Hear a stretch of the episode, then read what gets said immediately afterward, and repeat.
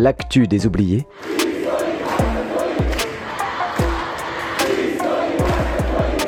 Saison 4.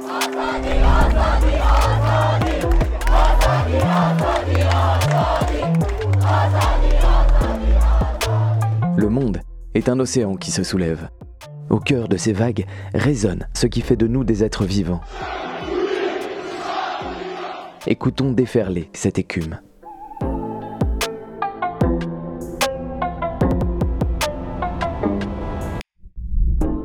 Et nous poursuivons cette semaine notre volet sur les luttes contre le tourisme de masse en Europe, cette fois du point de vue urbain.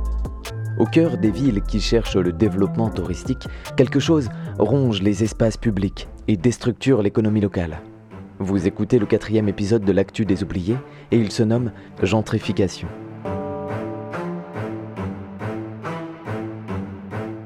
Gardons d'abord en tête que le tourisme n'est pas la seule cause de la gentrification, mais qu'il participe largement à cet accaparement par l'élite économique d'espaces qu'elle a elle-même désignés pour leur cachet ou pour leur potentialité commerciale et qu'elle souhaite transformer. Alastair Bonnet écrivait en 2014 dans son livre Off the Map, en dehors de la carte, La transformation de lieux complexes et divers en endroits simples et superficiels a pour conséquence une population culturellement vulnérable, une masse déracinée, dont l'unique lien de cohésion est l'idéologie qu'on lui impose. Premier élément d'une transformation à grande échelle, la raréfaction et l'augmentation du prix des loyers à l'année dans les quartiers les plus prisés, phénomène d'autant plus intense depuis l'avènement d'Airbnb. À Séville, par exemple, troisième ville d'Espagne, la logique implacable du tourisme de masse fait son œuvre. À mesure qu'augmente la location touristique, plus 11% en 2023, les logements à l'année sont de plus en plus chers et de moins en moins bonne qualité. Dans le même temps, les salaires stagnent et la précarité amène son lot d'expulsions locatives. Plus de 1000 cette année, pour 15 000 à l'échelle de l'Espagne, sans compter des personnes virées de leur logement pour un projet d'aménagement urbain.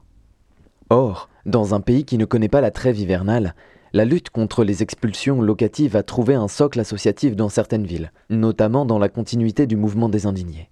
À Séville, plusieurs organisations se sont alliées pour former le mouvement du logement, Ensemble, elles exigent un contrôle des prix du logement, une taxe agressive sur la location touristique, la création d'un parc public de logements locatifs et la dépénalisation de l'occupation de maisons pour les familles en situation d'urgence.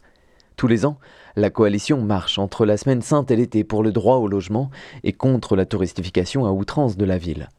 L'immobilité des pouvoirs locaux et de l'entreprise chargée de la gestion du parc public de logement est pointée du doigt alors qu'il y aurait près de 650 000 logements vides en Andalousie, dont 48 000 à Séville. Marisa Hermoso, membre de la coalition, estime. Le logement est considéré comme une valeur marchande et non comme un droit fondamental, ce qui fait que les pouvoirs publics ont une attitude complètement passive face à ce qui peut se passer pour les personnes. Tout est fait pour que le pauvre reste pauvre et que le riche reste riche. Aussi, il ne nous reste que la possibilité de nous soutenir entre nous pour tenir et mener cette lutte difficile de manière constante.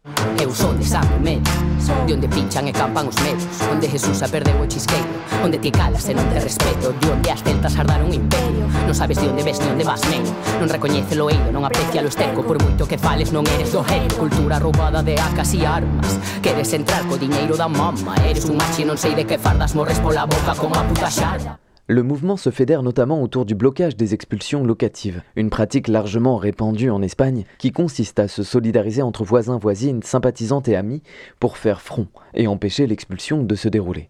Les rues résonnent d'un slogan désormais connu. Voisin, réveille-toi, on expulse dans ta rue.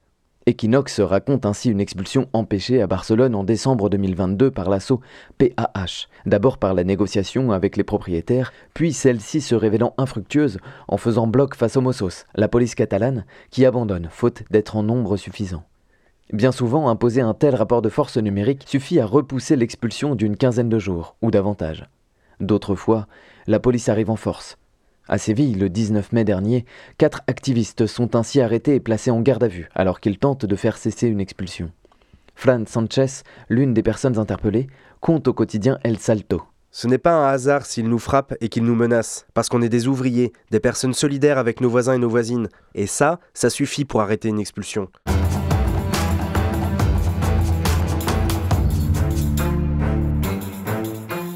Autre solution, en amont ou en aval d'une potentielle expulsion, ou plus simplement pour s'organiser autrement, les ocupas ont également fleuri ces dernières années en Espagne.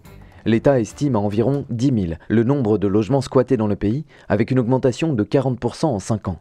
La Catalogne concentrerait à elle seule 42% des squats, avec une augmentation de 77% en 7 ans. Le confinement, semble-t-il, a été particulièrement profitable aux Okupas, les précaires venant occuper les logements abandonnés par celles et ceux qui avaient la chance d'aller passer le confinement dans leur maison secondaire. Une nouvelle tendance voit d'ailleurs le jour depuis quelque temps squatter les logements mis sur Airbnb. À Séville, des affiches du collectif Ocupas Unidos ont fleuri sur les murs de la ville. Elles conseillent de louer un Airbnb pour deux jours, de faire les copies des clés et de revenir plus tard avec l'intention de rester plus longtemps.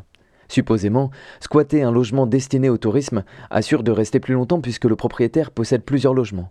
Il est facile d'en trouver puisqu'ils sont listés sur Internet et il permet de bonnes relations avec le voisinage parce qu'en général, tout le monde déteste Airbnb, que ce soit à cause de la spéculation ou à cause des dérangements.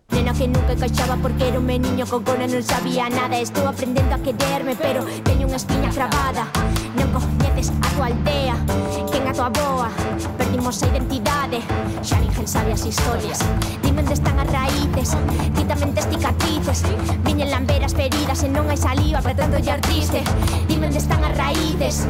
Odiamos anos a orixe. Son unha terra infectada de tanto eucalipto que nin o carballo resiste.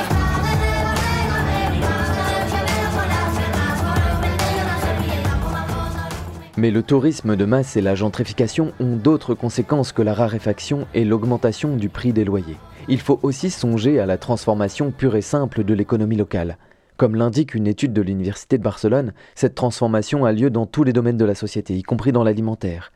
En effet, les primeurs et les magasins avec peu d'intermédiaires entre producteurs et consommateurs sont remplacés par des épiceries fines, où les produits transformés sont souvent chers, impliquent de la pollution et du transport, de la même manière, les boutiques pas chères, les bibliothèques de quartier, les librairies d'occasion sont évincées au profit de magasins de souvenirs ou de livres d'art, et le café se transforme en Starbucks. Et la gentrification repousse dans la périphérie les plus précaires, tandis que le centre devient une ville musée au prix exorbitant.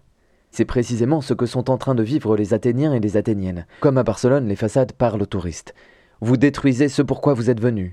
Des appartes pour les immigrants, pas pour Airbnb côtoie le traditionnel Tourists Go Home, Refugees Welcome.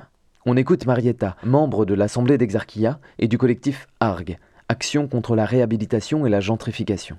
Athènes n'est pas exactement au niveau de Barcelone, ce n'est pas le même euh, niveau de gentrification. Le processus, c'est quelque chose qui se prend le lieu maintenant à Athènes. Athènes, c'est devenu une destination touristique euh, très riche, très euh, préféré par euh, les touristes de l'étranger.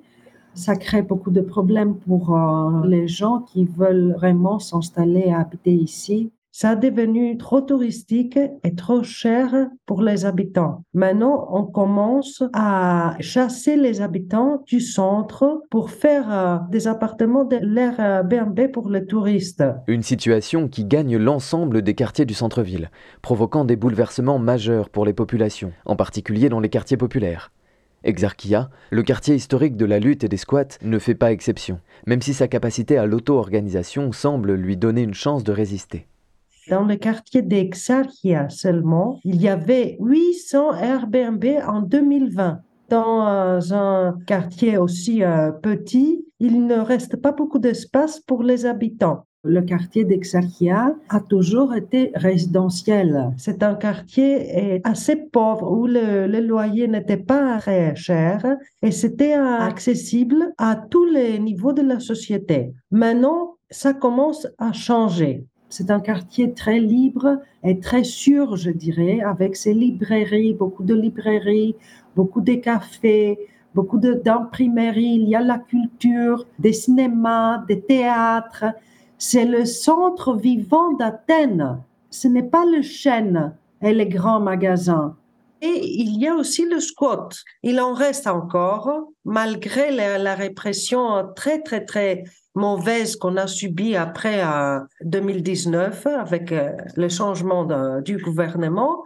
Une de ces scouts s'appelle Notara 26. Elle est là depuis 2015 avec la grande crise des réfugiés qu'on a connue. C'était nous, les anarchistes, qui ont ouvert euh, cet appartement-là là, en septembre 2015. Tous les habitants du quartier l'ont embrassé. Ils ont montré leur solidarité. Vraiment, c'était euh, magnifique de voir euh, la réaction des gens à ça. Maintenant, Notara 26, c'est une maison de réfugiés. Il y avait d'autres squats, mais malheureusement, la plupart de squats-là a été vidé peu à peu par le gouvernement euh, de la droite. Parce que le gouvernement euh, a déjà ses plans de privatiser tout, de faire euh, toute l'Athènes comme un lieu touristique seulement destiné pour les touristes, où on va chasser les habitants du centre parce qu'ils auraient plus euh, la possibilité de louer par exemple un appartement de 800 euros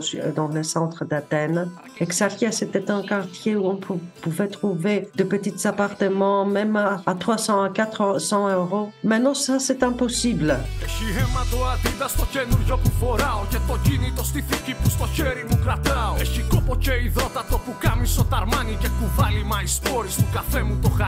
Έχει πόνο και φοβέρες κάθε κουταλιά νουτέλα Και το δέρμα που χρειάστηκε στις μπάλας μου την κέλα Έχει δάκρυα ο κάθε κόμπος που έχω στο χαλί μου Και το τζόκεϊ που με μαγιά φοράει κεφαλή μου Le tourisme de masse est à la fois un prétexte et une cause à la gentrification mise en place par la municipalité et le gouvernement. Dernière attaque en date, la fermeture cet été du parc de la rue Patition, espace libre et public utilisé comme lieu de rencontre, de balade, voire de vie pour celles et ceux qui ne peuvent déjà plus se loger.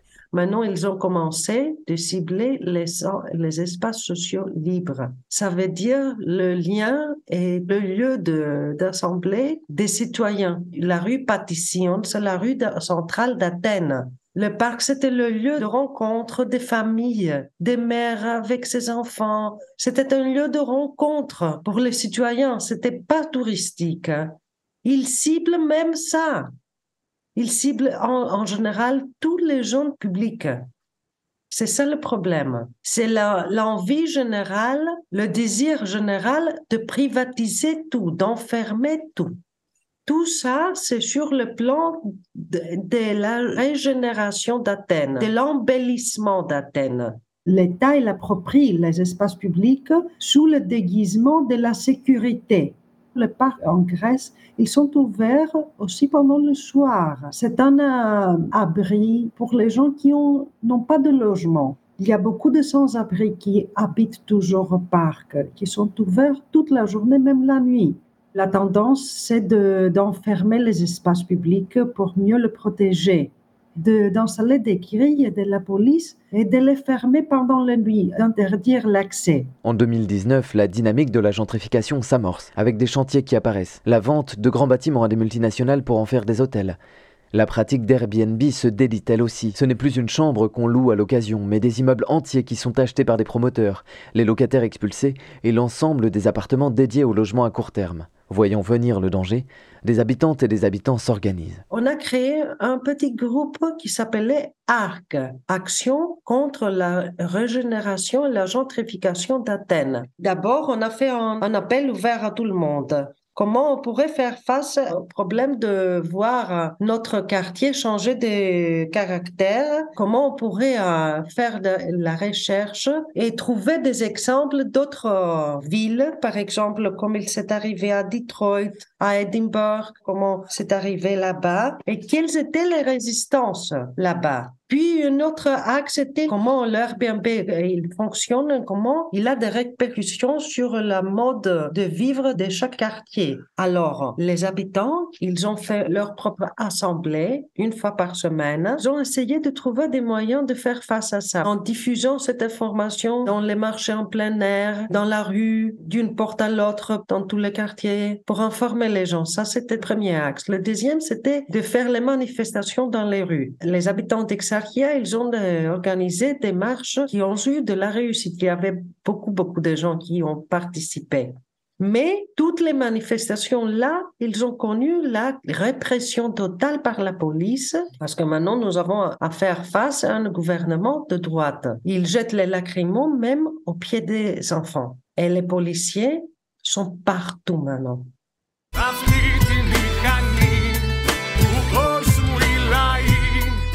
Effectivement, avec les travaux dits d'embellissement et de régénération d'Athènes, les habitants et habitantes se voient privés d'un nombre croissant de lieux, à l'image de ce qu'il se passe sur la colline Stréphie. La colline de Stréphie, bien sûr, est sur Exarchia et dans l'Exarchia, que c'était une colline très libre. Il y a une euh, place sur la colline, il y a un petit théâtre, il y avait beaucoup, beaucoup de vie dans cette colline-là. Et tout ça a été arrêté à cause de la décision de travaux de la régénération de la colline qui ont commencé sans avoir les contrôles nécessaires. Alors là, les habitants, ils étaient contre. La réponse de l'État, c'est toujours de placer la police pour interdire l'accès à tous les habitants. Maintenant, l'accès euh, à la colline, c'est vraiment très, très, très difficile puisque la police est installée partout.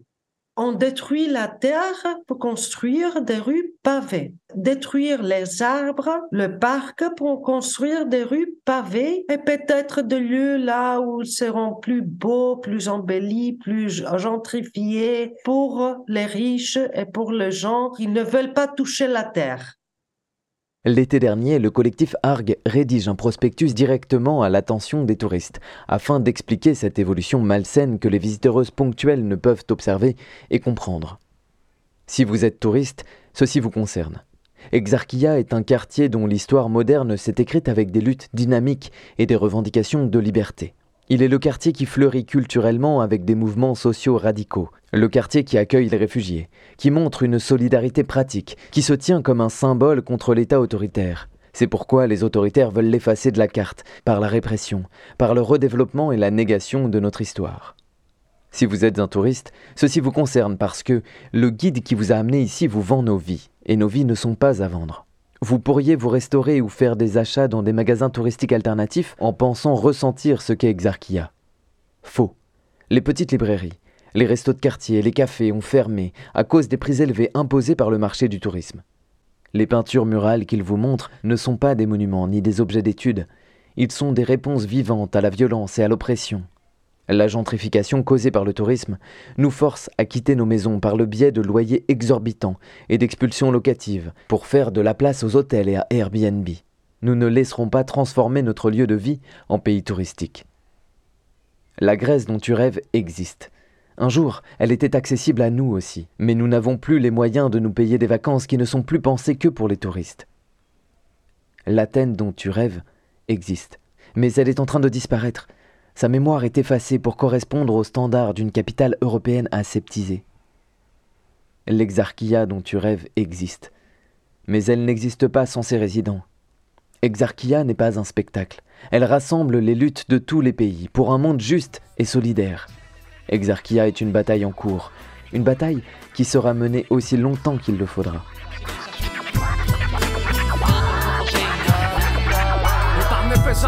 Έπαιζα μικρό με το πρώτο το Nintendo στην Ινδία. Οι ανήλικοι κουβάλαγαν τσιμέντο. Όταν έφτιαχνα το δέντρο με φωτάκια και στολίδια. Τα παιδιά στη Βραζιλία ψάχναν μέσα στα σκουπίδια. Όταν έκανα ποδήλατο στον δρόμο τα απογεύματα. Συνομήλικους στην Κίνα τους σκοτώναν διαμοσχεύματα. Κίνηζα σαν κοίταζα τις τάξεις στα κορίτσια. Ενώ στην Ινδονησία τα πουλούσαν για βίτσια. Et là, nous sommes par exemple en contact avec des citoyens qui sont euh, forcés de déménager parce que leur euh, a été euh, acheté par un fonds israélien, par exemple, pour en faire un grand hôtel. Alors là, on fait des, activités pour euh, soutenir euh, les habitants et on fait aussi des manifestations devant une conférence en fait d'Airbnb à Athènes. Nous avons fait beaucoup d'événements de discussion sur la place Exarchia où tous les habitants, les voisins, ils sont venus pour les informer, diffuser les informations que nous avons ramassées nous-mêmes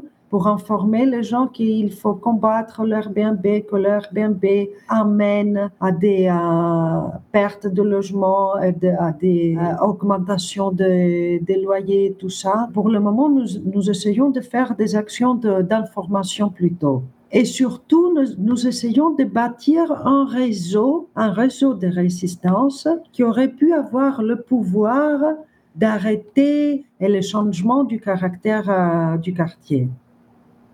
Une lutte qui mène parfois à des victoires décisives. Il y a un parc à Exarchia qui s'appelle Parco Navarino, le parc de Navarino. Ce parc-là, il y avait des plans, il y a 15 ans à peu près, d'en faire un grand parking. Alors euh, là, les citoyens, les habitants du quartier étaient contre le parking et ils ont squatté le parc pour protéger les arbres. Il y avait une très, très, très grande solidarité à cette activité-là et ils ont pu reprendre le parc des mains des entreprises privées et de l'État.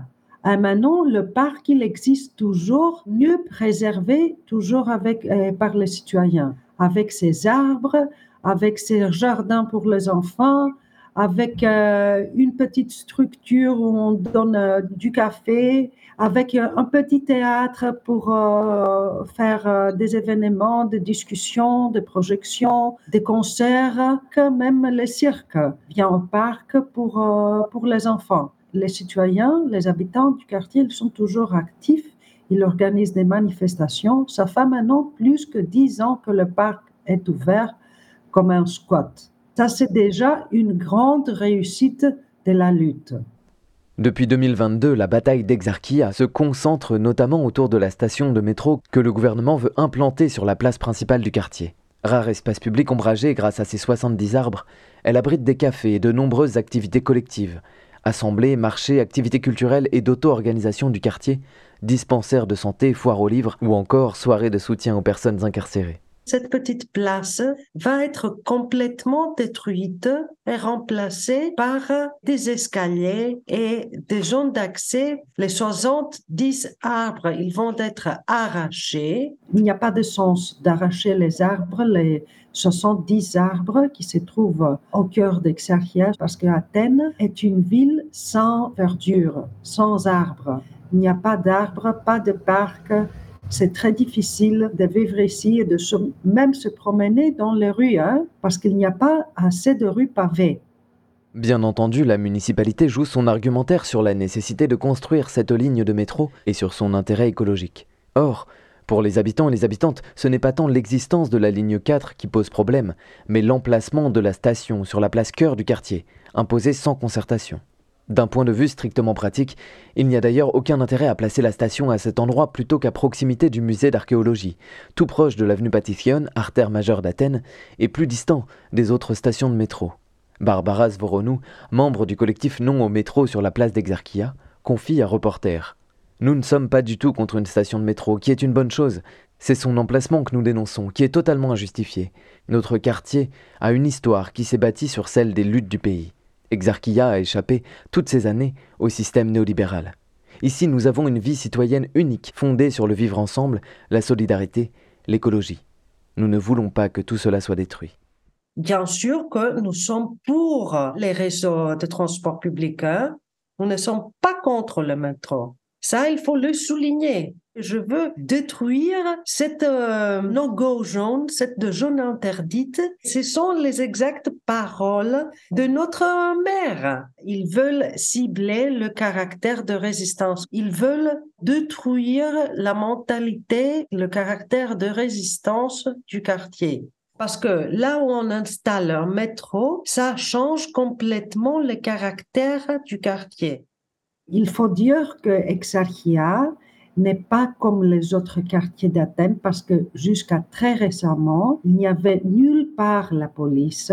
La police n'osait même pas entrer dans les quartiers. On ne voyait jamais de flics dans le quartier d'Exarchia. Et c'était comme une zone libre, je dirais. Elle était gérée plutôt par euh, ses habitants. Le gouvernement de la droite veut changer ça, veut mettre tout sous son contrôle et prendre aussi le contrôle de Exarchia. Tu comprends, c'est le, centre culturel, mais surtout pour un gouvernement néolibéral, je pense que la culture n'a pas de place.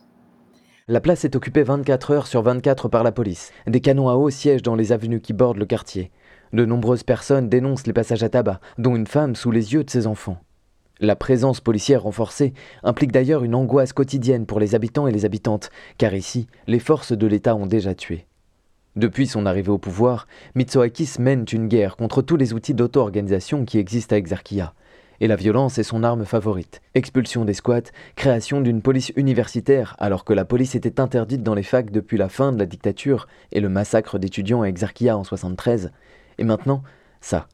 Fin août 2022, la place est fermée sous les gaz lacrymogènes pour le démarrage des travaux qui sont censés durer 8 ans. Immanquablement, ils vont donc fortement nuire au moins pour cette durée aux activités qui se déroulaient sur la place. À Balkan Insight, Natasa Tsukala explique. Les derniers espaces de protestation intacts étaient les universités et l'espace chargé d'histoire de la place Exarchia.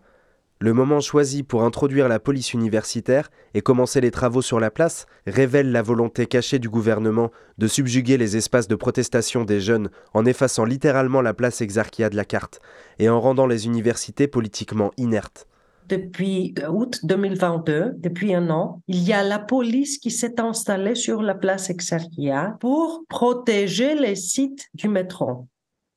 Le gouvernement, il connaît que le métro n'est pas désiré à Exarchia. Alors, la police l'a investi 24 heures sur 24 depuis un an pour protéger les sites d'une société privée.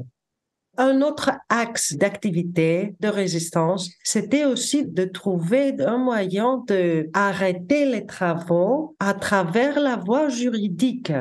Parce que s'il n'y a pas un contrôle de normes environnementales, ce n'est pas légal, ce n'est pas légitime de faire ça.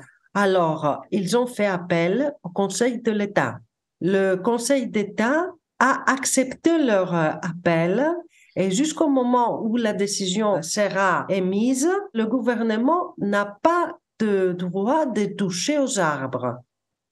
Ça, c'est déjà une petite réussite du mouvement. Mais les manifestations des citoyens, des habitants continuent toujours. On fait beaucoup d'informations, de manifestations, des événements, des discussions pour euh, souligner le fait que les espaces publics appartiennent à tout le monde, surtout euh, aux enfants. On fait beaucoup des événements qui concernent euh, les enfants, mais si on peut changer par exemple le placement du métro, le faire par exemple plus près du musée d'Athènes, si on peut arrêter ça, je pense qu'on pourrait aussi arrêter les grandes chaînes qui viennent toujours autour d'une station de métro. J'espère qu'on ne va pas voir un Starbucks, par exemple, sur la place Exarchia. Et toujours, nous sommes là, nous sommes des militants et des militantes, nous sommes euh, prêts et prêtes à combattre, à mettre euh, nos corps aussi devant ça.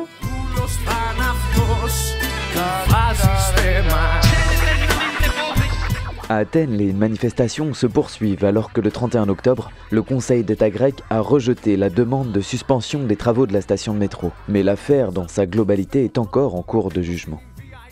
Comme l'explique Iban Diaz, professeur de géographie humaine à Séville dans la Marea, le capitalisme a la capacité de transformer chaque activité en une machine de production, avec tous les impacts négatifs que cela implique. Selon lui, il s'agit donc de boycotter une certaine manière de faire, de créer des alternatives et des trajectoires hors de ce que l'industrie de tourisme nous offre. Les collectifs contre la gentrification ne manquent pas en Europe. Certains d'entre eux sont réunis dans la coalition Action européenne pour s'attaquer plus spécifiquement aux questions de logement et d'urbanisation. Celle-ci tiendra d'ailleurs à Paris du 9 au 12 novembre, la rencontre des mouvements européens pour le droit au logement et à la ville. Το σύστημα ρολόι που ρυθμίστηκε να τρώει την εργατική την τάξη. Πολλά αυτή τα έχει παράξει. Μα δεν να το καταλάβει και μετά ποιο θα προλάβει. Από το κύμα να γλιτώσει και πανί να ανασηκώσει. Στο σχολείο σου αριστούχο να κρατάω τη σημαία. Ήμουνα απ' χώρα και δεν με κάνες παρέα. Με έχει σκοτώσει στο Ιράκ, στο Βιετνάμ, στην Παλαιστίνη. Εγώ αγέννητο μωρό και δεν είχα καν ευθύνη. Les différents mouvements de solidarité démontrent qu'il est possible de dépasser les frontières tout en luttant contre la gentrification.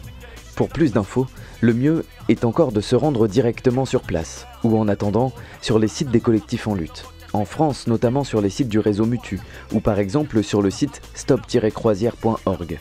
Pour l'Espagne, la Obra Social PAH. Plus spécifiquement pour Séville, le mouvement andalou pour le droit au logement, ou encore eltopo.org. Pour la Catalogne, vous pouvez voir Habitar la Trinchera.cat ou le libret d'Occupatio par l'orga Aran. Pour la Grèce, enfin, le blog francophone de Yanis Youruntas, blogyyy.net, offre régulièrement de précieuses infos sur l'actualité militante grecque et sur les convois solidaires en partance pour Exarchia. C'est la fin de cet épisode, merci de l'avoir suivi. Il est dédié à la mémoire d'Alexis Grigoropoulos, assassiné par la police à Exarchia en décembre 2008, et à celle de Pavlov Pissas, assassiné par les néo-nazis grecs il y a 10 ans. Bonne semaine, belle lutte, et à bientôt pour un prochain épisode qui sera consacré au féminisme japonais.